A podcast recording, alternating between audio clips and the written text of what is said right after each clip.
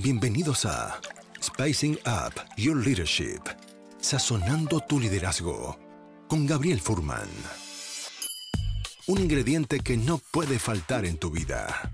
Una instancia de aprendizaje, autoconocimiento y reflexión para transformar tu liderazgo empresarial, tu propia maestría personal, tu autoconfianza y tu forma de comunicar. En este espacio aprenderemos herramientas de innovación personal que puedes llevar a la práctica de forma inmediata en tu vida profesional y personal.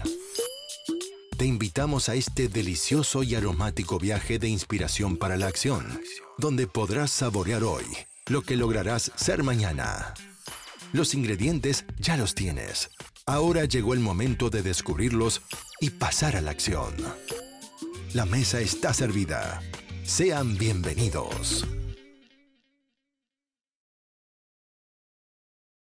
Bienvenidos queridos amigos a un nuevo episodio de Sazonando tu liderazgo. Estamos grabando este episodio live, así que va a quedar como una grabación para el podcast, para eternidad, inmortalizando conversaciones de calidad. Y es un placer poder acompañarlos en un episodio más, en una instancia de aprendizaje más, para poder compartir con ustedes reflexiones y herramientas pragmáticas de eh, liderazgo. Mientras la gente se va conectando vía LinkedIn, vía Facebook y vía, vía YouTube, les quería recordar que durante el live y durante la conversación con el invitado, como siempre, pueden ir dejando sus comentarios, sus preguntas, para así aprovechar la instancia que tenemos con la persona que nos, va a estar acompañando durante esta actividad. Pueden dejar comentarios diciendo, mira, esto es lo que me gustó, esto me parece interesante, en este punto yo pienso diferente o tengo alguna pregunta. Cualquier cosa, ustedes lo escriben y yo, si es que nos da el tiempo para, para revisar, muchas veces a veces llegan demasiados comentarios, pero sí haré mi esfuerzo por poder incluir los comentarios de ustedes en eh, durante la conversación.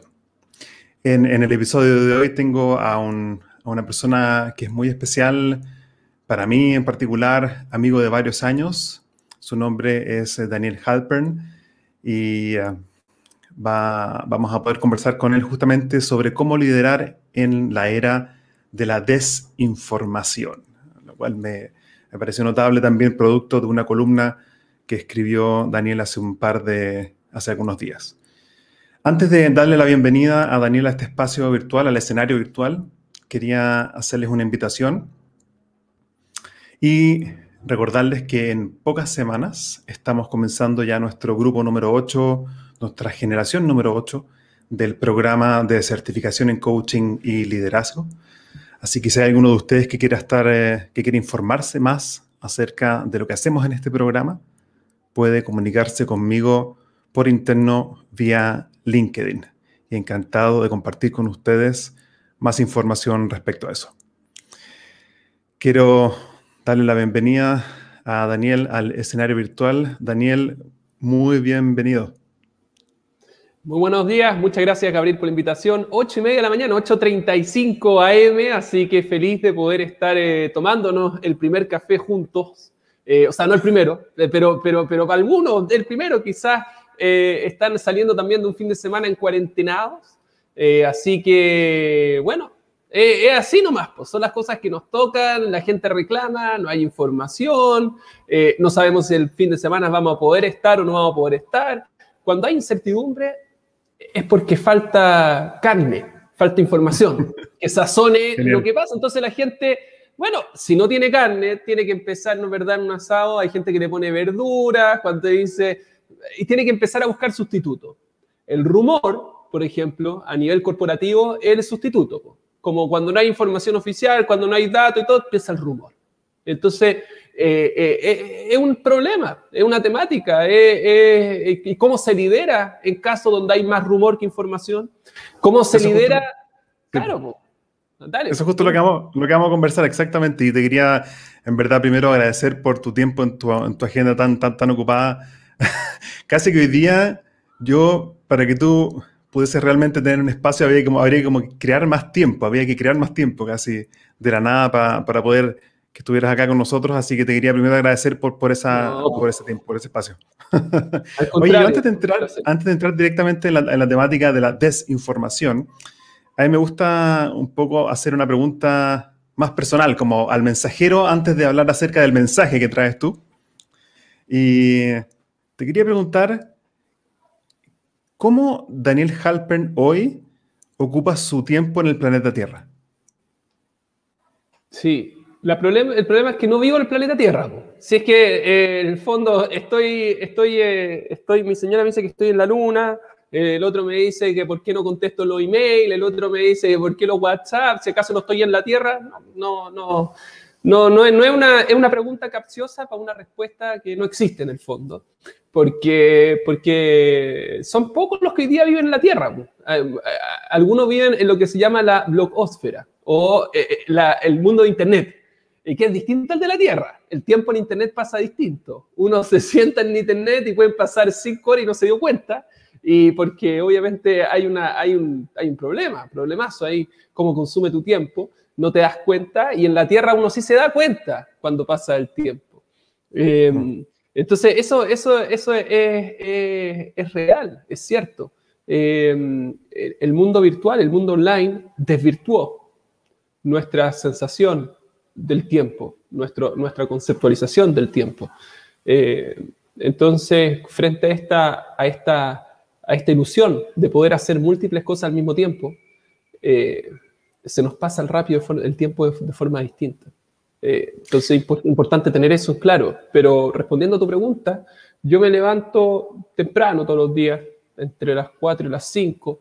Tengo una, una, rutina de estudio primero de temas más espirituales, eh, después eh, me toca muchas veces, gracias a Dios, ser papá, entonces tengo que cumplir y suplir con las necesidades domésticas relacionadas a la crianza, eh, entre preparar colaciones, leches, que los niños estén listos para el colegio. Y así se me va gran parte de la mañana, de la temprano estoy hablando, entre las 7 y las 8, después lo que es el manejo, hacia, a llevarlo. Y bueno, y después uno vuelve. Algunos tienen la buena costumbre de ir al baño, por ejemplo, que eh, es, muy, muy natural, ¿no es verdad? Yo no, no, no, no voy en la mañana al baño, no, no, eh, voy en otros momentos del día. Em, eh, no, la verdad es que no tengo esa necesidad tan tempranera, pero y después me pongo a trabajar, me pongo a trabajar y yo te diría que que, es como que es un soldado. Como, y tengo que sacar los mails, y tengo que sacar acá, y tengo que sacar allá, y me pongo nervioso cuando no me siento productivo. Y va, va, va, va, va, va. Y me molesta mucho que me interrumpan. Ahora hay que estar en el mundo online, digamos. Y después, a, eso de las 12, 11, me pongo a responder emails.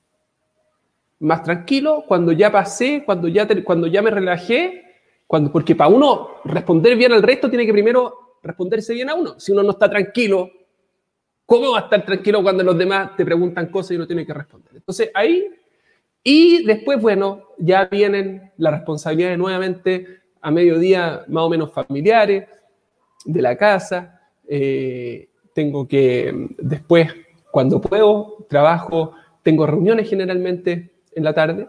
Eh, y ya, después Trabajo un rato más en la noche, eh, viene la, esa monotonía que es linda, pero es monotonía igual, de lavar a los niños, de leer los cuentos, de quedarse uno dormido mientras lee el cuento y que te retan, te pegan, ¿no es verdad? El coazo.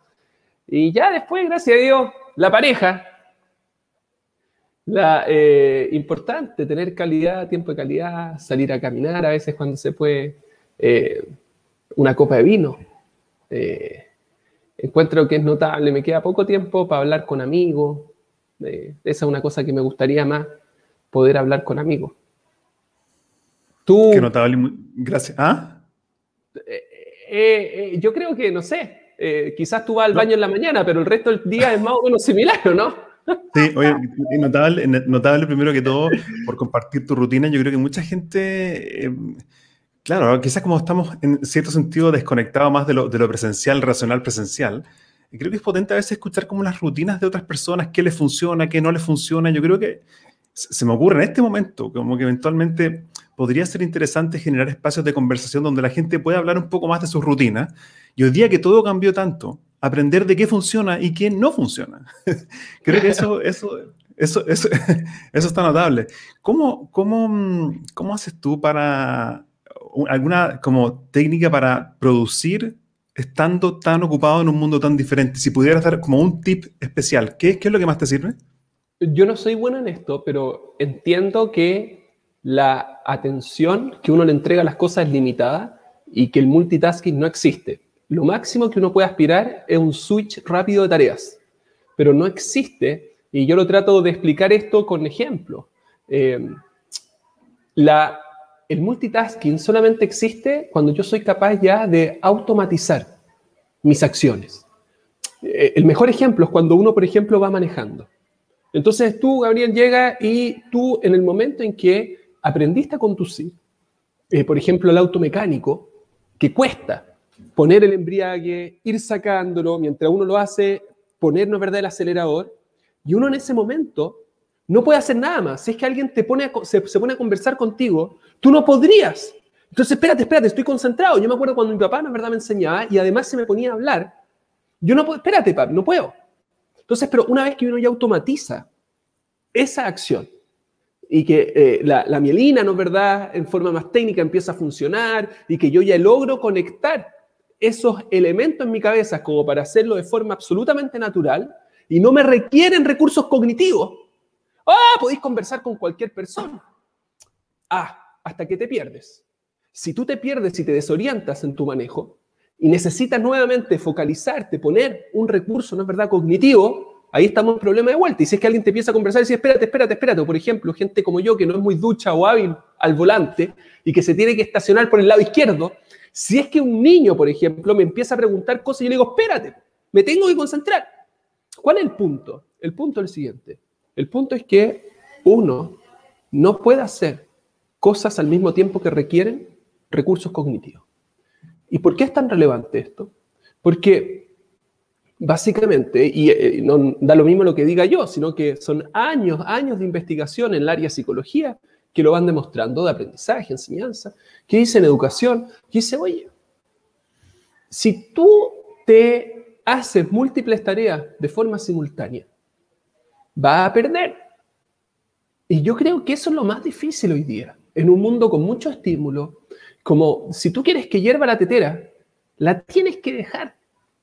Las tienes que dejar el estado de flow, por ejemplo, que están, este, este estado donde uno llega y se, y se, y se, se pone inmersivo con el trabajo y se conecta y empieza a hacer, no se logra, no se logra haciendo 10 cosas al mismo tiempo. Entonces, si el principal desafío para la persona debiese ser cómo yo me focalizo en hacer una cosa pero bien, que, que, que, que, me, que me rinda, que me cunda, que me conecte, que me comprende. Y además uno disfruta más la pega. El trabajo sí, uno lo disfruta sí. más. Cuando uno está, sí. si es que estáis haciendo 20 cosas, lo pasáis mal. Y la gente tiende a evitar, como, un, como, como una, una, lógica, a evitar donde no lo disfruto, donde no lo paso bien. Y al contrario, uno se siente atraído con las cosas que, que disfruta. Entonces, si sí. tú me preguntas a mí, el principal desafío es cómo hacer tu pega más entretenida, más interesante, que te absorba, porque te van a dar ganas de hacerlo. Genial, genial eso como poder mantener el foco y eso requiere concentración también desde mi perspectiva, ahí tú eres el experto, pero es también tener la capacidad y disciplina para apagar también eh, distracciones. Me imagino que eso también es un factor eh, esencial en esto. Ahora, quería ir directo al tema de la desinformación, ya que es el tema que habíamos conversado antes para poder conversar eh, en, en, esta, en esta instancia. Estaba leyendo tu columna y me parece un tema fascinante el tema de la desinformación. Y quería preguntarte, ¿cómo, ¿qué es lo que ocurrió antes de este proceso o de esta forma de desinformación? ¿Qué es lo que ocurría antes versus el cambio que se produjo por redes sociales y la tecnología que mencionas en el artículo? A ver, eh, la propaganda y contrapropaganda siempre ha existido, eh, digamos, de los regímenes totalitarios. Por ejemplo, eh, nazis, comunistas, eh, siempre ha existido la propaganda y la contrapropaganda donde yo te creo una realidad. Y, manejo los medios de comunicación y lo informo y, eso siempre ha estado típico, tipo, por ejemplo, típico Guerra Fría, ¿no es verdad? Donde habían incluso ministerios. Porque obviamente de un gobierno, de un lado del mundo, de, de una, por así decirlo, visión o ideología, eh, me trataban de poner algo, entonces yo respondía. Entonces, eso siempre ha existido. Lo novedoso es que en los regímenes democráticos actuales, donde hay libertad de información, de expresión, donde se supone que los medios eh, validan la información que sucede en el mundo, le ponen una estampa y dicen, esto es noticia, esto es objetivo, esto es un hecho transformado en realidad, o sea, esto es una realidad, ¿no es verdad?, observada como un hecho, posteriormente informada para que quede una cosa que se llama noticia. Ahora, esto que suena tan lógico y obvio, se desfiguró. ¿Cómo? Con dos elementos que son muy relevantes. El primero se llama incertidumbre. No tengo idea, están talando un árbol, no sé qué cosa, lo que ustedes escuchen es un ruido eh, de trabajo, de trabajo. Eh, la incertidumbre se apoderó de muchos elementos. Por ejemplo, yo antes sabía, volvamos, no sé, al 18 de octubre en Chile. Tú antes tenías cierta certidumbre con respecto a elementos que sucedían en tu día a día. Por ejemplo, tú trabajabas en el centro de Santiago y vivías en Ñuñoa o en Puente Alto. Tú llegabas y sabías, mira, yo me voy al centro me tomo el metro, voy por la línea 5 o voy por la línea 1 y voy y llego, ¿no es verdad? Y eh, voy a llegar a tal hora, a tal... Entonces tú tenías certidumbre, sabías hasta qué hora funcionaba el metro, el transporte público. El, por ejemplo, post 18 de octubre, todo eso se perdió. La gente ya sabía hasta cuándo funcionaba el metro. Eh, cuando entonces empezó a generarse incertidumbre. Y ese espacio por ejemplo, hoy hay una marcha, hay una protesta. Entonces, ¿qué es lo que hacen? Eh, eh, obviamente ese escenario se eh, multiplicó con el COVID. ¿Por qué? Porque hay más incertidumbre todavía con el COVID. Chuta, ¿funciona o no funciona la vacuna? Chuta, ¿hasta cuándo vamos a estar encerrados? Pucha, ¿cuál es el impacto? ¿A cuánto vamos a crecer? Va a haber un segundo, primero, tercer retiro. Y empieza la incertidumbre. Hoy, pero que puede ser que en verdad la vacuna haya sido ocasionada, perdón, el COVID haya sido ocasionado por un laboratorio. No, ¿cómo va a ser por un murciélago? No, pero es que esto, y tú no sabes. Elección en Estados Unidos. No, mira, incertidumbre. ¿Los votos fueron bien contados o no?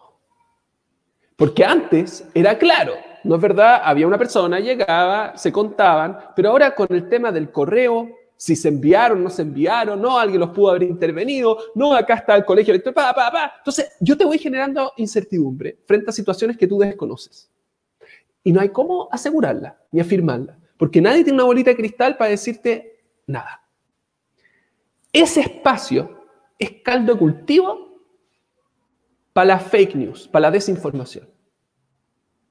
Porque yo juego con tu incertidumbre.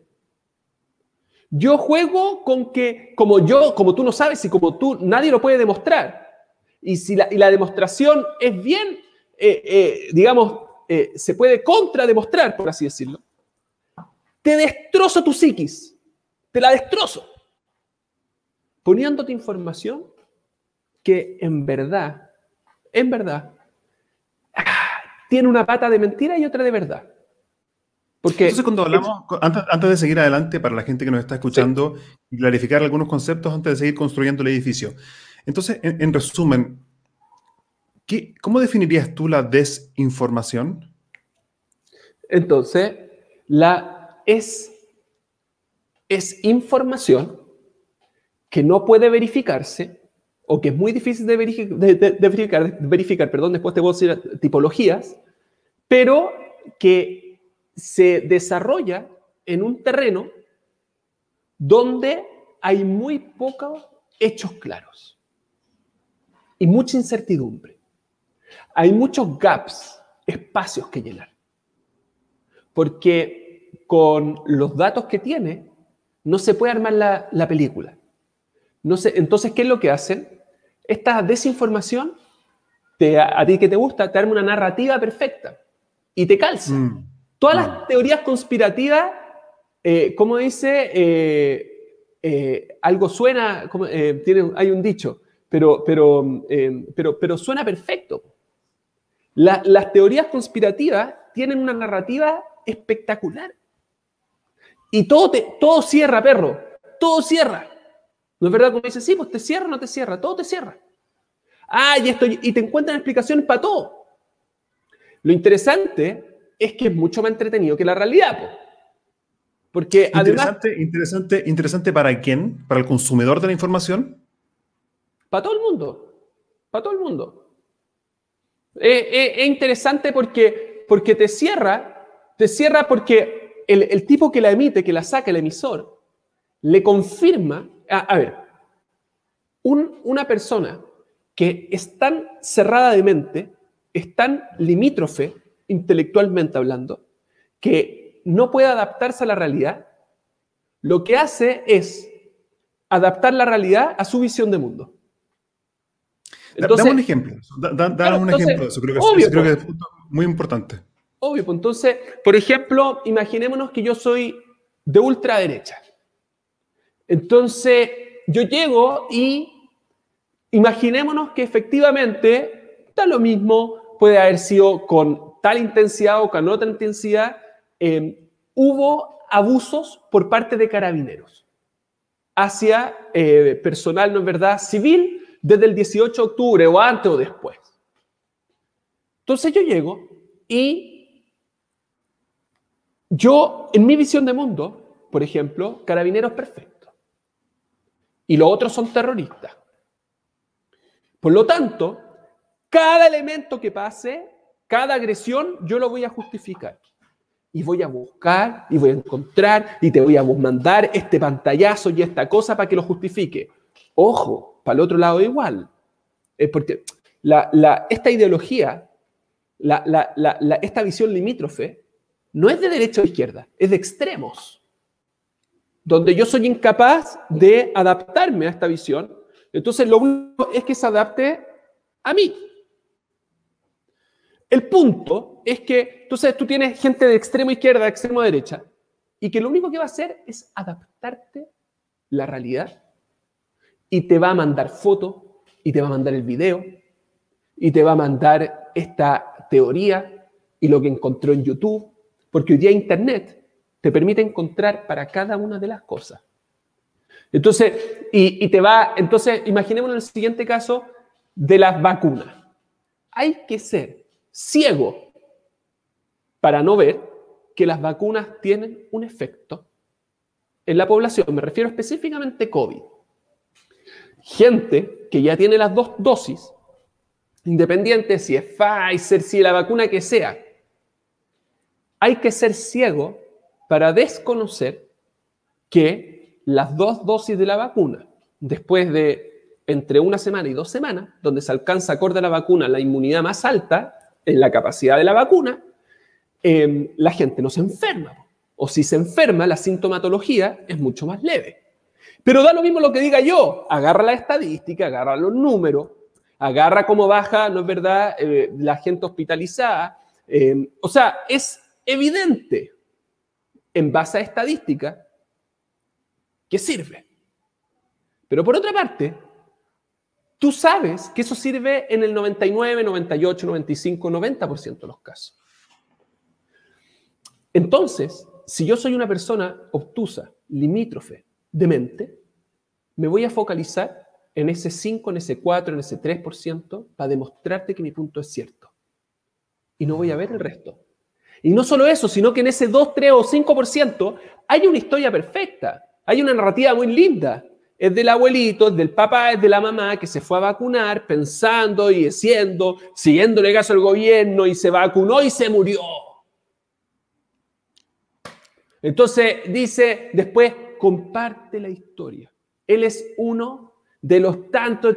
Pero Pero lo que yo digo es, cuando yo estoy pensando en liderazgo, yo no puedo seguir con el modelo antiguo, anterior, de informar para persuadir, informar para acercarme, para el engagement, para poder eh, eh, darte a conocer eh, información que antes tú no tenías.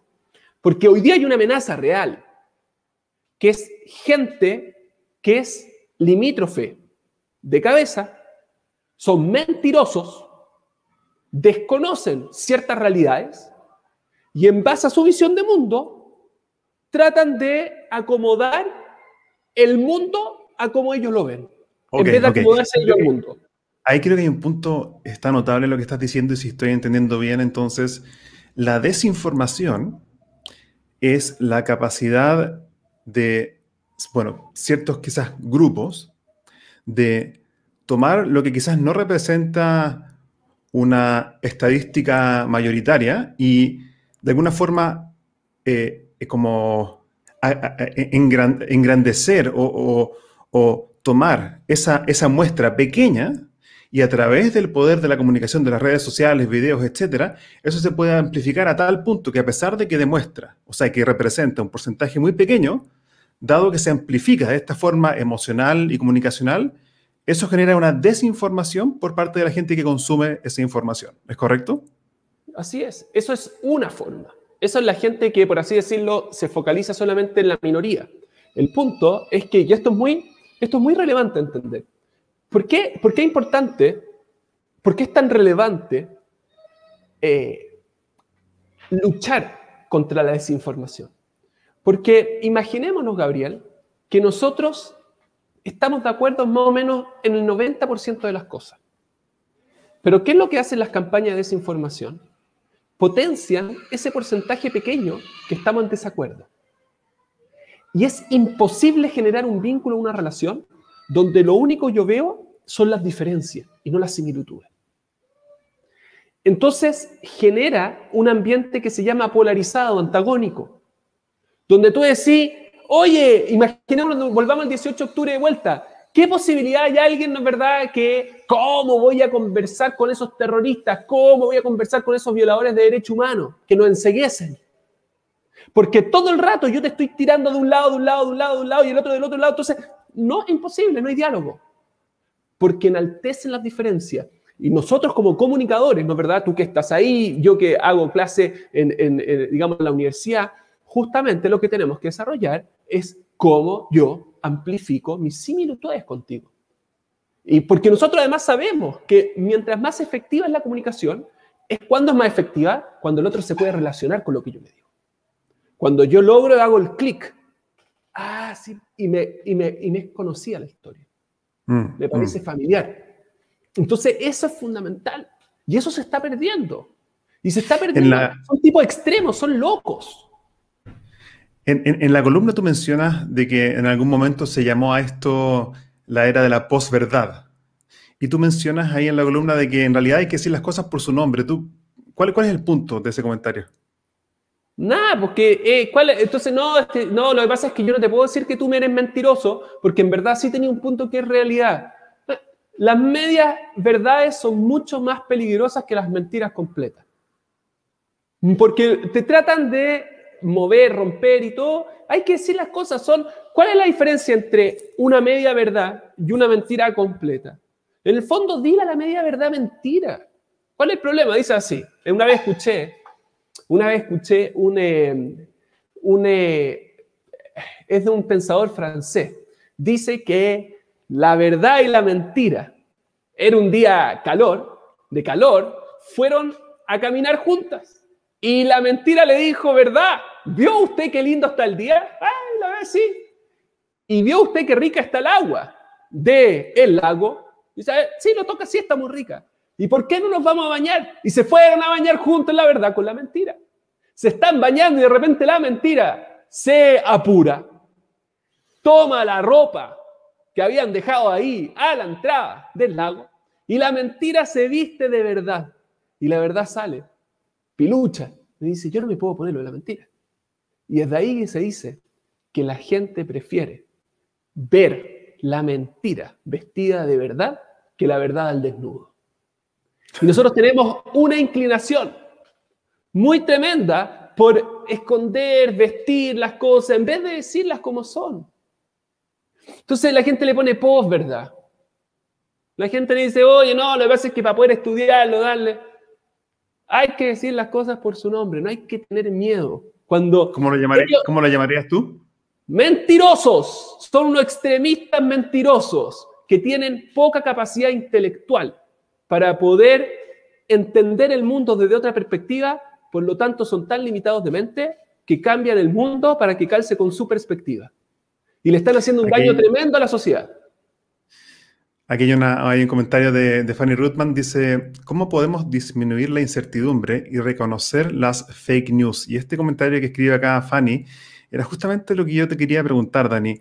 Si es que la forma en que nosotros podemos quizás distinguir entre verdad y mentira tiene que ver con la información que consumimos. La pregunta es, bueno, entonces, ¿cómo yo realmente puedo discriminar entre lo que es mentira y lo que quizás está más cercano a la verdad? Mira, en esto yo te diría que hay, no es blanco y negro, hay grises, como en todas las cosas en la vida. Em, porque la vida es de grises. Eh, ojalá fuese todo tan fácil y decir, si tú no estás, si tú no estás a favor mío, eres de los malos, como lo hacen, pero eso es de extremismo. Cuando uno ve, por ejemplo, en política, y decir, bueno, todo el que no está a favor mío, yo te lo caricaturesco como una persona negativa, mala. Mm. Y al contrario, los que están conmigo son mis amigos, son los buenos. El mundo no es de bueno y malo. ¿ah? No, es, no es de, eso es guerra fría, por ejemplo. Donde en el acuerdo de Estados Unidos siempre, por ejemplo, estaba el ruso el malo de la película. ¿No es verdad? Y que el, el, ah, el americano es el, bueno. Oye, como si en, en, Estados Unidos no tuvieran crimen, no tuvieran violencia, no tuvieran... Ah, hay como si en Rusia no fuera... O sea, es ridículo. Pero esa es una visión eh, de un mundo polarizado externo. Entonces, ¿cómo yo distingo? ¿Cómo yo distingo? Fake news, por lo menos las de redes sociales. Lo primero, lo primero, yo te diría que hay tres tipos de fake news, o las más comunes. No quiero decir, no quiero ser totalitario tampoco, pero dentro de esto hay tres. La primera es la que yo te diría que un poco más burda, donde básicamente una persona pone, por ejemplo, un logo de, y le pone Panal 13, en vez de Canal 13, y te pone una noticia que es falsa. Entonces uno lo único que tiene que hacer es contrarrestarla con la fuente. ¿Ya? Entonces yo voy a Canal 13, por ejemplo, para ver si efectivamente esto está dicho o expuesto. Eh, eso es como la más básica. La segunda es, em, te voy a poner un ejemplo. 18 de octubre, eh, estallido social en Chile. Em, a las pocas semanas empiezan a salir distintos tipos de videos y había uno muy interesante donde se veía que de, una, de un carro de, de, de carabinero tiraba una molotov y le llegaba a la gente. Ah, pero ¿qué sucede? Si es que tú veías el video completo, se podía ver que era básicamente que le tiraba una molotov y rebotaba del carro de carabinero, del blindado, y le llegaba a la gente, pero carabineros nunca lo tiró esto es para los dos lados, nuevamente. No quiero, y no quiero decir, no, esto no es sobre colores políticos, ideología, es justamente de extremismo. Entonces, ¿qué es lo que hay acá? Acá hay un video que te muestra algo. O, por ejemplo, una foto. Cuando, está, cuando ponían, no sé, eh, a Piñera, que después el 22 de octubre, que había toque de queda, pero él estaba bailando en un matrimonio. Efectivamente estaba bailando en un matrimonio. Pero si uno ponía la foto, en lo que se llama una búsqueda reversa de Google, te salía dónde era la foto. Lo mismo pasa con los videos. Entonces, acá hay un lado de la historia, pero la vida generalmente cuando hay conflictos tiene dos lados de la historia y es nuestro deber buscar ambos lados antes de dimitir, como de, dirimir un, antes de decidir por qué lado yo voy o sea, si, estoy entendiendo bien, entonces nosotros como consumidores de la información, lo que deberíamos hacer para distinguir entre fake news y algo más eh, certero es entonces hacer un mini research, de alguna forma intentar ir a la fuente de dónde viene esa información que estamos consumiendo e intentar contrastarla con otra fuente. ¿Te he entendido bien?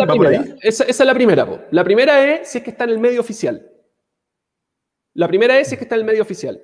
La segunda es, yo voy y pongo búsqueda en Google, pongo Google y pongo el video. En el buscador de Google pongo el video o pongo la foto, lo que sea una búsqueda inversa. Y ahí te va a aparecer la fuente.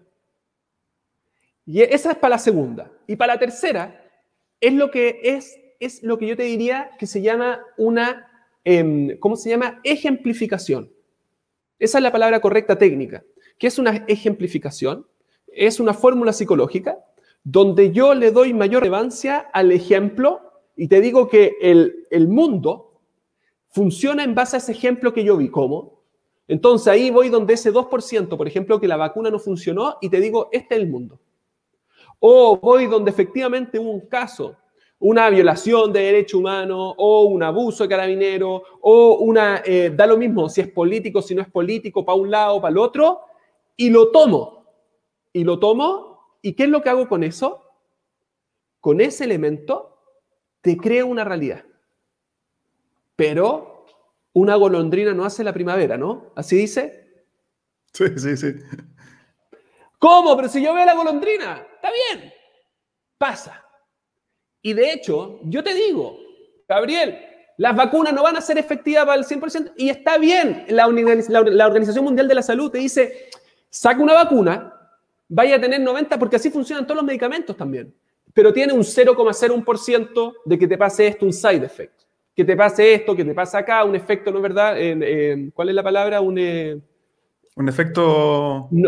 Eh, se llama, ahí tiene un nombre, y, a ti te dejan sacar el remedio, la vacuna o lo que sea, te lo aprueban, ah. eh, inclusive sabiendo eso. ¿Pero por qué?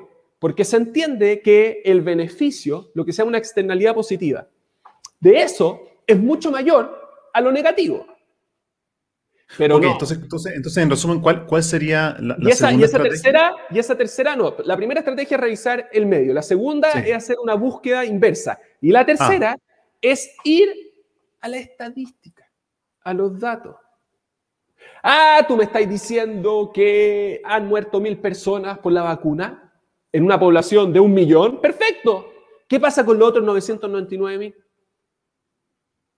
¿Qué pasa? ¿Por qué yo voy a ser tan limitado de mente de quedarme con ese... Nadie haría un negocio si te dicen, oye, tení un negocio, tení un 1% de probabilidad que te salga bien.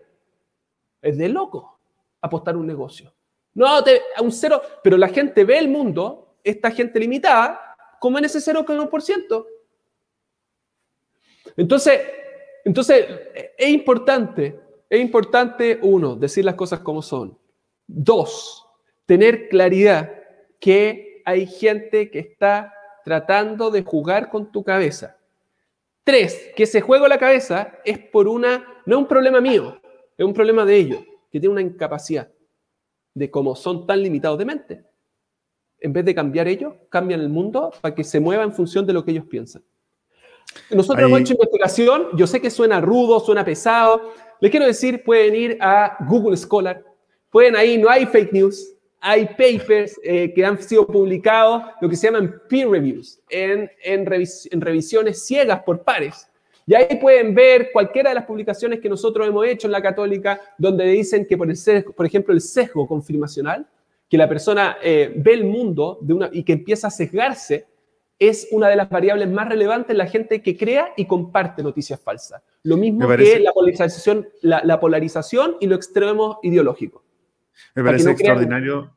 Me parece extraordinario estas tres como posibles soluciones para mirar también los fake news con mayor escepticismo. Y es increíble lo que yo reflexiono ahora, cómo en una era de la humanidad donde tenemos tanta información, se ha vuelto, entre comillas, eh, se ha vuelto, entre comillas, aún más confuso. Es decir, que la cantidad de información disponible ha hecho justamente que estemos quizás más desinformados y la cantidad ahora ha ido en contra de la calidad de la información que estamos consumiendo.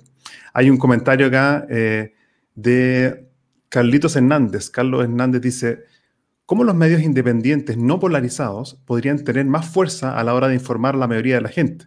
Me cansa lo polarizado que está nuestro país. Y eso para mí fue a causa de la, de la desinformación.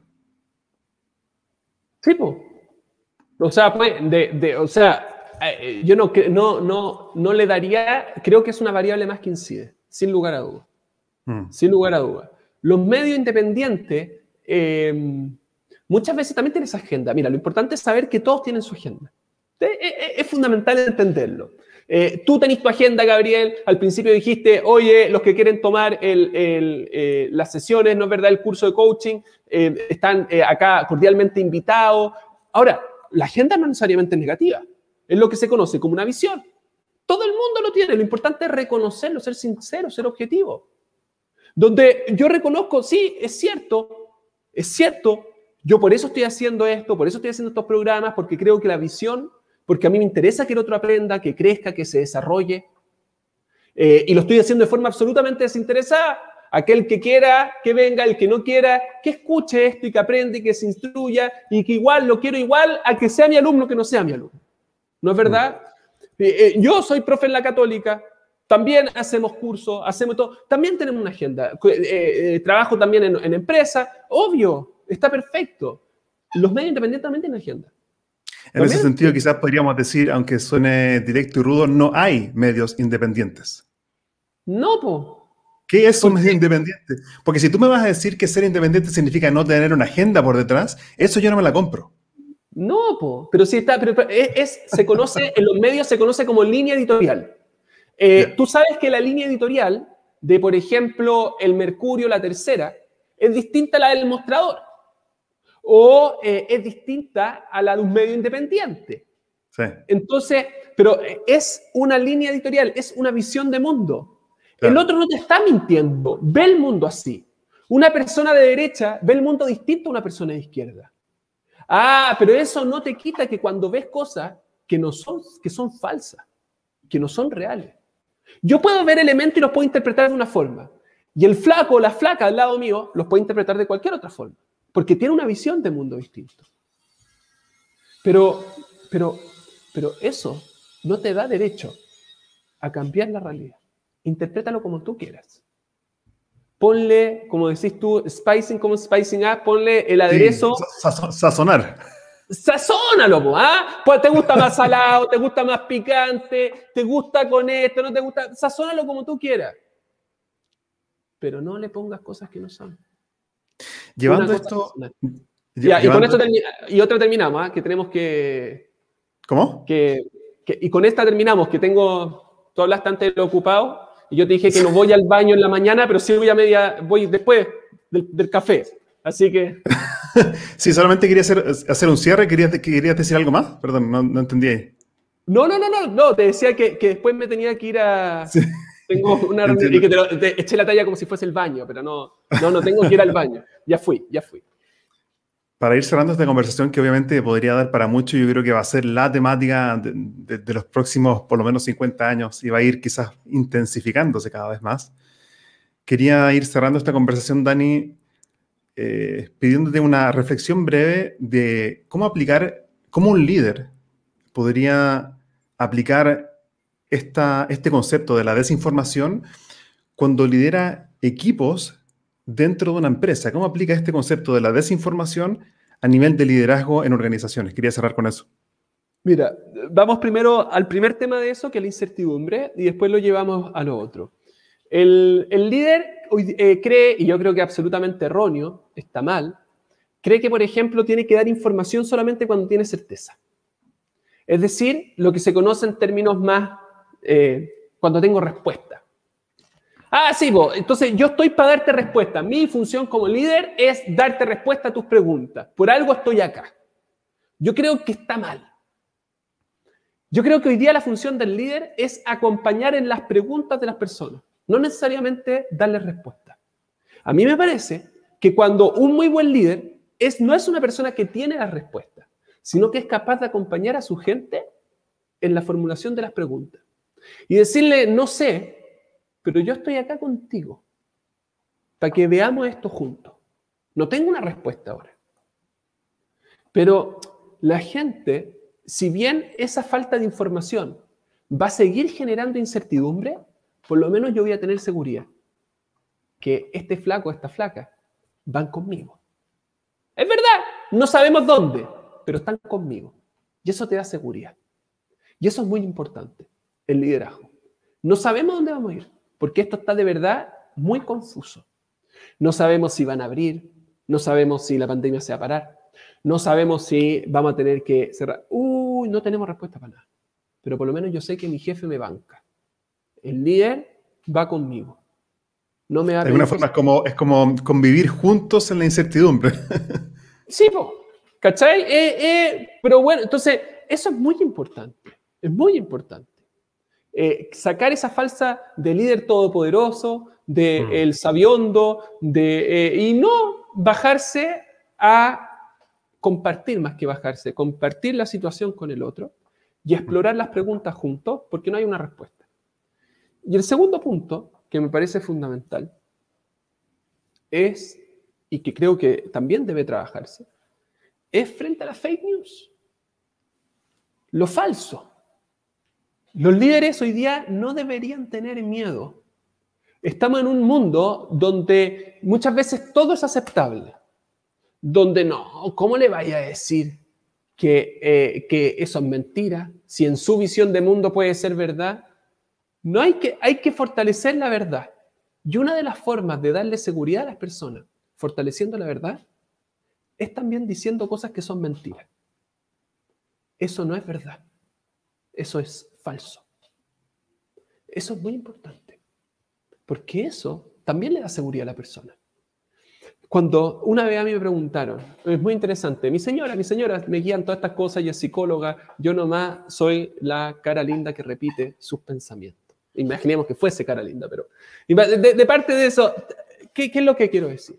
Que llega, y una vez estábamos conversando y yo le dije, mira qué interesante, me dijo, yo le dije, mi amor, ¿sabes qué? Yo debería haber estudiado ingeniería comercial. Si soy muy bueno para esto y lo otro, me dice, madura. Le digo, ¿cómo? Madura. Cuando tú tienes ya 40 años, ¿no es verdad? y tenéis cana, y tenía acá, y tenía allá. El haber cerrado puertas, el de haberte dado cuenta, la gente cree, pucha, es que si yo no sé dónde voy a ir, no estoy. No. El saber dónde uno no va a ir, el cerrar puertas, es madurar. La gente inmadura cree que lo puede seguir haciendo toda la vez y que puede, y que, y que no, si yo puedo hacerlo, no puedo. La gente inmadura en sus relaciones, por ejemplo, amorosas. ¿no es verdad? Que tiene una pareja, pero está viendo para el lado constantemente, no, lo pasa mal su pareja. ¿Por qué le da inseguridad? Es muy importante madurar, es cerrar las puertas. Ah, pero es que yo no sé para dónde. Bueno, pero por lo menos cierra las que no. Entonces, por lo menos yo no sé qué le está pasando, pero yo sé que eso es falso. Yo sé que eso no es verdad. Yo sé que eso no. Entonces, ah, pero es que tú tampoco como líder Está bien, pero eso yo sé que no. A eso yo no. Eso es una persona de principio. Entonces, aplicado a, nivel, a nivel de liderazgo, sería que el líder también tenga la capacidad de decir, esto no, esta puerta la vamos a cerrar. Acá no vamos. Es que, la, es que la competencia, no, está bien, acá no. Esa cosa, oye, yo tengo mis principios y si no te gustan los cambios, es, es que hoy día se ven los políticos que unos dicen una cosa, no, esto va a ser terrible y todo, y a los pocos meses ya cambiaron. ¿No es verdad? Es, es lo más dañino que les puede hacer la gente, porque eso sí que da poca confianza. Eso sí que le da inseguridad. Eso sí que le aumenta incertidumbre. Porque por lo menos con mi jefe, si yo sé que es derecho, recto, qué sé yo, que tiene sus valores, sus principios, yo sé que cuando, ciertas, cuando pasan ciertas cosas, no las va a seguir, no las va a hacer, y por, lo menos eso, pucha, es que estamos en un ambiente de incertidumbre. Sí, pero yo sé que como él actúa es consistente y coherente. ¿Se entiende la diferencia, no? Sí, sí. Y eso es importante, es, fundamental. En los papás, en las mamás, en la casa, los niños por lo menos cuando ven consistencia y coherencia, en los adultos, en un ambiente de tanta incertidumbre, uy, por lo menos eso los tranquiliza. Todos nosotros necesitamos una figura materna, paterna, un líder. Necesitamos ver eso. Y cuando vemos líderes, no voy a decir una palabra, pero digamos, sin esos principios, nos da más incertidumbre porque no mm. sabéis cómo va a reaccionar. Dani, te quería agradecer por compartir no solamente toda esta experiencia y conocimiento, sino que también la pasión con la cual compartes lo que, inmortalizamos en esta conversación. Y eh, para aquellos que quieran como saber más de ti o de los proyectos en los cuales estás involucrado, ¿cómo pueden eh, conectar contigo? Bueno, sin pasión no hay educación. Eso es fundamental tenerlo. La gente sin pasión no hay educación. Yo soy eh, educo en la católica, ¿no es verdad? Hago clases en los colegios. Si, si no hay pasión, no hay educación. La gente no te va, no te compra, no te compra. Entonces, eh, entonces es importante. Y bueno, eh, la verdad es que pueden, pueden mandar un email, contacto ahí por, por LinkedIn. ¿Sí? Me dicen aerolínea porque me demoro entre como cuatro meses y seis meses de respuesta, pero, eh, no, nada que ver, pues si ahí tiene, tiene chat, LinkedIn y todo, y ahí nos conectamos. Así que eso, querido. Genial, Dani, muchas gracias por tu tiempo y te deseo mucho éxito y aparentemente con todos los temas que quedaron pendientes quizás también podríamos hacer otros episodios más adelante. Te agradezco por tu tiempo y por compartir con nosotros.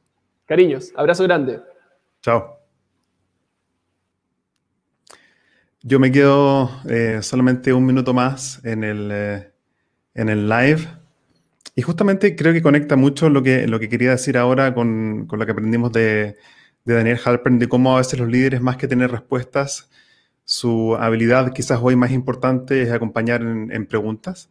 Y mm, para aquellos que quizás no escucharon el principio, quería volver a invitarlos a, a participar de un programa que estamos abriendo en dos, tres semanas más en nuestro programa de certificación en coaching y liderazgo, que es un programa 100% online y los invito a participar. Estamos buscando gente que realmente esté abierta al aprendizaje, quieren aprender herramientas de liderazgo, de comunicación, de gamificación. Así que si alguno de ustedes quiere saber más respecto a este programa, escríbeme lo antes posible por interno vía LinkedIn para poder entregarte más información. Les agradezco nuevamente por participar en estos lives y seguimos en contacto y aprendiendo juntos y les deseo a todos mucho éxito. Hasta aquí llegamos por hoy con otro capítulo de Spicing Up Your Leadership, sazonando tu liderazgo con Gabriel Furman. Encuentra más material sobre este y otros temas en nuestras redes sociales, en LinkedIn y Facebook como Gabriel Furman. Nos reencontramos en nuestro próximo capítulo para descubrir más herramientas de innovación personal que te servirán en tu vida profesional y personal. Esta cocina siempre está abierta para ti y para todos aquellos que quieran compartir su inspiración para la acción. Hasta la próxima.